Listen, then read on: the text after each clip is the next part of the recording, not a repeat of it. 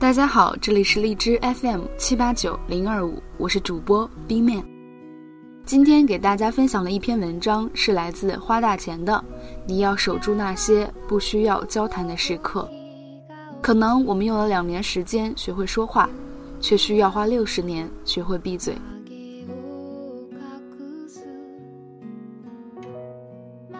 写这篇文章的时候，我正和朋友坐在咖啡馆，我在看书，时不时打几个字，他在一旁逗猫，偶尔喝几口咖啡，偶尔看看我。外面还在下小雨，我们就这样度过一整个下午。他是我多年的好友，很奇怪吧？感情这么好的两个人坐在一起，却并不热络的谈笑。这就是我们的相处模式，交流不多。见面也不过于频繁，但我一想到他，就会觉得很亲密。外人或许会觉得这很难理解，但我们两个却很享受这些对坐无言的瞬间。能在这世上拥有一个连沉默都觉得舒服且不尴尬的朋友，是一件多幸运的事啊！而且恰恰是因为我们在日常的交流中被损耗了太多，这样的时刻才显得尤为珍贵。曾经有人问我：“你觉得交流有意义吗？”我回答：“你这句话一说出口，就成了反讽，因为你还是试图在跟我交流。看起来我们每天要说很多很多的话，就算不用嘴巴亲口说出，我们在微信说，在微博说，在朋友圈说，我们用文字说，我们用照片说，甚至用小视频说。”我们是被倾诉欲吞没的一代人，我们的生活离不开滔滔不绝的表达，但大多数的对话其实是没有意义的，甚至潜藏着一些不易被感知的负面影响。当我们试图用对话去了解一个人，听到的却不过是对方希望你听到的东西，他们的表达全是对自己的构建与美化。当我们为了讨好和维系一些关系，在朋友圈迫不及待的点赞，在每一条状态下小心翼翼的评论，我们假装熟悉，假装有趣，假装热络，却不料这样的社交语境，到头来透支光了我们所有的热情。曾经听人说起一位还挺有名的男演员，有次带着一群朋友去 KTV 唱歌喝酒，酒局上觥筹交错，大家都非常开心，特别是他。跟每个人都高声交谈，把酒言欢，谈到尽兴处，还点了一堆非常吵闹的街边三俗口水歌，一首一首全部唱完，直到酒局散场，助理送完人回到 KTV，一推开门，看到他一个人正坐在沙发上，在一片黑暗中独自唱着一首谁都没有听过的歌曲，那个场景实在是非常落寞，以至于让那位助理唏嘘了很久。这就是硬社交中那些带着明显目的的交流的罪行，它让我们无端背负一些沉重的对话，让我们活在一种疲惫的表演之中，直到损耗完最后一丝热情。而我一直觉得，最好的交谈是那些关闭了想要开口冲动的交谈，那些秘而不宣的交流，那些未被打开的对话，是只有我们才能够享受的隐秘瞬间。《爱在黎明破晓三部曲》是我最喜欢的爱情电影，男女主角在美丽的维也纳邂逅，然后漫无目的的游荡，漫无目的的交谈了一整个晚上。作为一部几乎是由对话撑起来的电影，那些贯穿始终的交流无疑是最出彩的。他们聊人生，聊爱情，聊生活，聊内心最细微的感受。他用对话去坦白自己，来交付自己。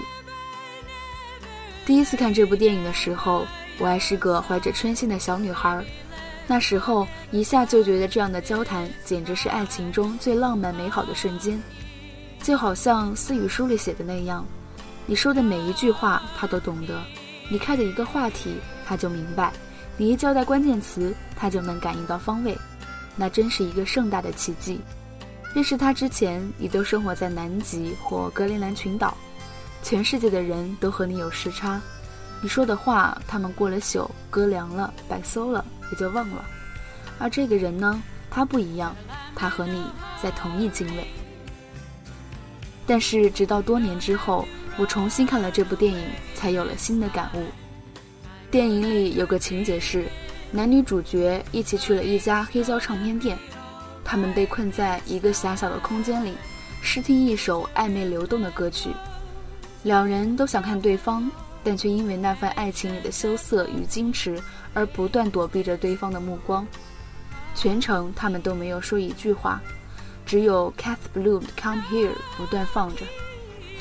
我喜欢我望向别处时，它落在我身上的目光。在整部电影里，他们一直用语言表达一些像是爱情的东西，但我却觉得真正的爱情其实藏在此时此刻的沉默里，一言不发已是千言万语。不知在哪儿看到过的一句话，一直让我记了很久：你能说的已经足够多。你要守住那些不需要交流的时刻。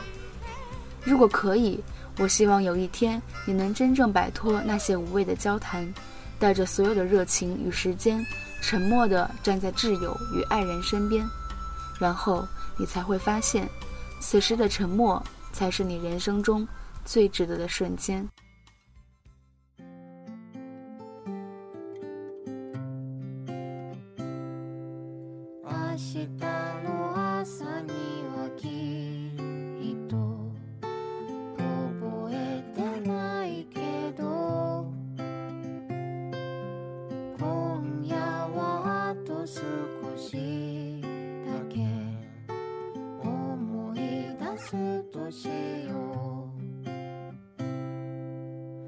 shit.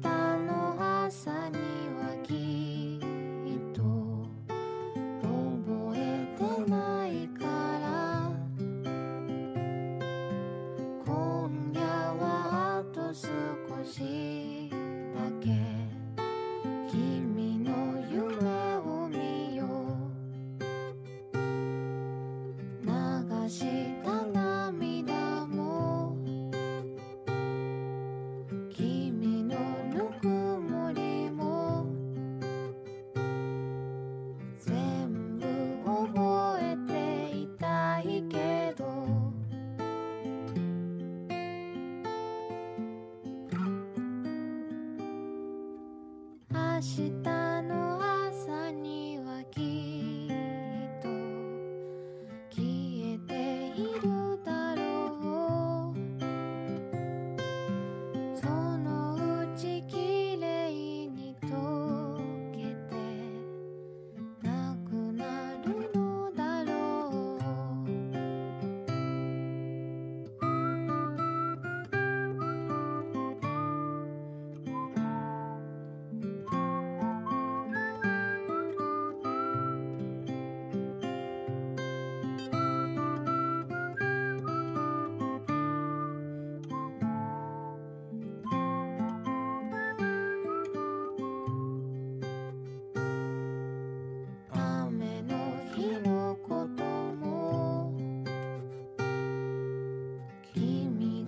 soon.